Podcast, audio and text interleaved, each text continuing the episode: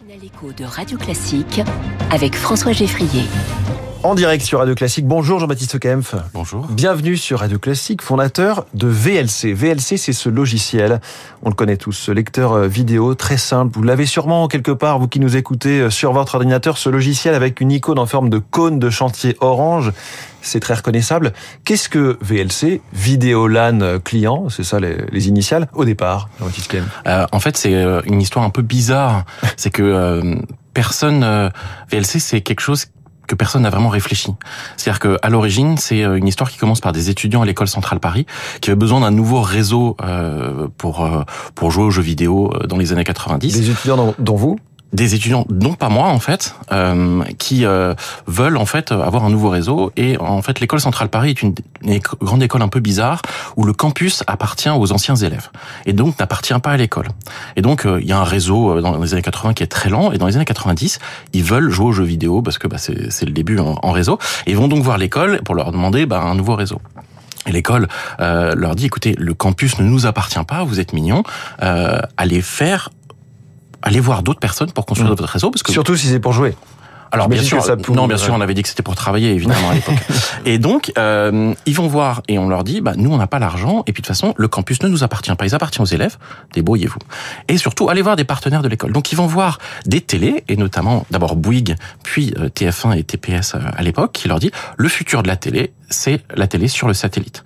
C'est le numérique, on va passer au numérique. Donc, ils vont voir quelqu'un euh, qui aujourd'hui travaille toujours chez Canal et qui leur dit, écoutez, c'est simple, si vous êtes capable, au lieu d'installer 1500 euh, antennes de satellites et 1500 décodeurs qui étaient des coups de trucs, euh, qui étaient des monstres à l'époque en 80, 95, euh, achetez-en juste une seule et on vous paye un nouveau réseau et vous allez diffuser de la vidéo sur le réseau. Alors aujourd'hui, c'est évident que c'est faisable. On est à cette époque-là 12 ans avant YouTube. Euh, on a des Pentium 90 MHz et des 486 DX à 66 MHz. Décoder de la vidéo en temps réel sur un ordinateur normal, c'est de la science-fiction. Ouais. Les étudiants, ils ont besoin de leur réseau. Alors ils disent OK. Il et fallait à la fois des gros tuyaux et à la fois une puissance de calcul énorme pour euh, Exactement. faire ces choses qui aujourd'hui sont basiques qu'on fait sur notre téléphone quoi. Qu'on fait même même ouais. pas sur son téléphone, sur vraiment mmh. sur surtout. Et donc c'était vraiment une des premières euh, solutions de streaming vidéo sur un réseau euh, local et euh, avec des étudiants avec capable de, de, tester plein de choses. Et donc ce projet en fait s'appelle le projet à l'époque Network 2000. Il date de 96 et il finit en 97. Euh, ça marche, c'est euh, brick et de broc et euh, évidemment euh, ça, ça casse au bout de 45 secondes. C'est pas grave, la démo est de 30 secondes, c'est parfait, tout le monde est content. Il y a un nouveau réseau et l'école centrale Paris se trouve avec un des meilleurs réseaux de la planète le projet aurait pu s'arrêter là. Oui. Et en fait, il y a quelques étudiants en 98 qui arrivent et qui disent, en fait, ce projet de diffusion de vidéos sur un réseau, c'est un truc qui doit être monstrueux. Il y a plein de gens qui vont en avoir besoin et ils lancent le projet vidéo. LAN, donc vidéo sur un réseau local. Et c'est comme ça que le projet Vidéolan commence. Le projet commence comme ça. Il passe peu à peu de projet étudiant à ce qu'on appelle de l'open source. Donc rappelez juste que ça et puis pourquoi. Alors en fait, euh, le nouveau projet donc Vidéolan, le but était d'être open source euh, et l'école ne voulait pas. Donc ils ont mis deux ans jusqu'en 2001 et en 2001 le projet passe open source. Open source, open ça veut source, dire, ça veut dire qu'en fait c'est une commune. C'est-à-dire que le code source euh, est présent. C'est-à-dire c'est comme si quand on vous vend dans une, une, une boulangerie un gâteau au chocolat, non seulement on vous donne le gâteau au chocolat, mais on vous donne la recette de cuisine et aussi la façon de fabriquer le four pour être sûr que vous êtes capable de reproduire exactement le même gâteau au chocolat. Collaboratif. Exactement. Et donc c'est des, énormément de logiciels qui, qui sont faits en fait par des équipes. Et donc en 2001, ça devient open source. Et là, le projet qui s'appelait Videolan et dont il avait beaucoup de logiciels, dont un qui était Videolan client, mais il y avait un serveur. VLC même pas à l'époque. Bientôt VLC. Bientôt VLC. VLC. Et donc là, il y a énormément de gens qui viennent contribuer, notamment des gens d'Angleterre et de Hollande. Et le projet, en fait, commence à être connu à l'extérieur de l'école. Aujourd'hui, si on, fait, on avance un petit peu, c'est devenu donc il y a une association, il y a des entreprises un, un petit peu autour. VLC, c'est l'un des logiciels les plus utilisés au monde?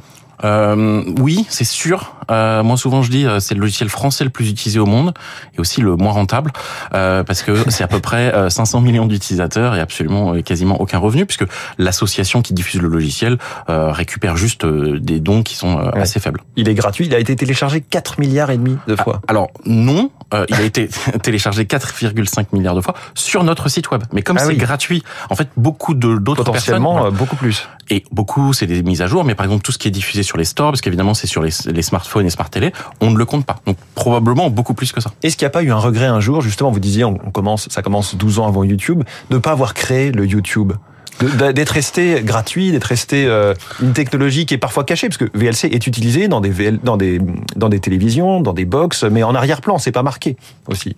Alors euh, surtout en fait le plus ridicule c'est que euh, il y avait un YouTube euh, à Centrale euh, envers. Ah donc il y avait un autre projet qui lui non non il y avait il y avait, il y avait quelqu'un qui avait justement bricolé un sorte de YouTube like euh, euh, basé sur VLC en 2002-2003 et ça existait et ça fonctionnait très bien. C'est vrai qu'il y a très peu de passages à l'échelle du logiciel. Aujourd'hui la techno en fait elle est dans énormément de smartphones, énormément d'applications. Elle est dans plein d'applications. Là on est à la, à la, radio, dans les télés. Quasiment tout le monde utilise soit VLC soit des technologies dérivées de VLC.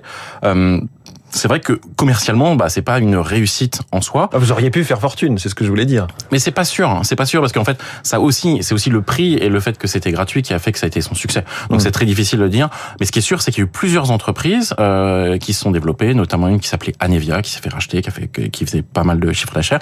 Et aujourd'hui, il y a plusieurs sociétés autour de VLC qui, qui vivent euh, pas trop mal. Et le côté français, je suis sûr que là, il y a beaucoup d'auditeurs qui disent mais oui, je vois ce, ce petit cône de chantier orange, ce, ce lecteur VLC, mais je ne savais pas que c'était français. Alors ça, c'est pas insisté là-dessus. Non, surtout pas. Euh, et euh, d'ailleurs, la plupart des gens, euh, quand on leur dit que c'est français, déjà ils regardent avec des gros yeux, et quand on leur dit que c'est une association loi 1901, alors ils nous prennent vraiment pour des fous. C'est très, c'est franchouillard carrément. Mais en fait, justement, c'est un des succès, c'est que tout a été fait tout de suite par des communautés en anglais, comme si c'était fait internationalement. Et ce qui est important, c'est que ce qui est vrai, c'est que c'est souvent ce qui manque à des startups françaises. Hein. C'est tout de suite être international. C'est que, mais par contre, c'est un logiciel européen, énormément d'anglais, énormément d'allemand. On arrive à, la question clé. Pourquoi ce logo en forme de cône de chantier? Euh, Évidemment, c'est des histoires un peu, un peu, un peu sombres euh, d'étudiants euh, sur un campus qui faisaient un peu la fête. Euh, il y avait, euh, il y avait à côté, donc c'est à c'était à Châtenay-Malabry, l'école centrale Paris. Euh, il y avait des choses en, en chantier juste à côté, une piscine juste à côté, et ils ont utilisé le, le, le cône une soirée pour faire porte-voix pour les réveiller d'autres étudiants. Donc vraiment quelque chose complètement, vraiment très potache.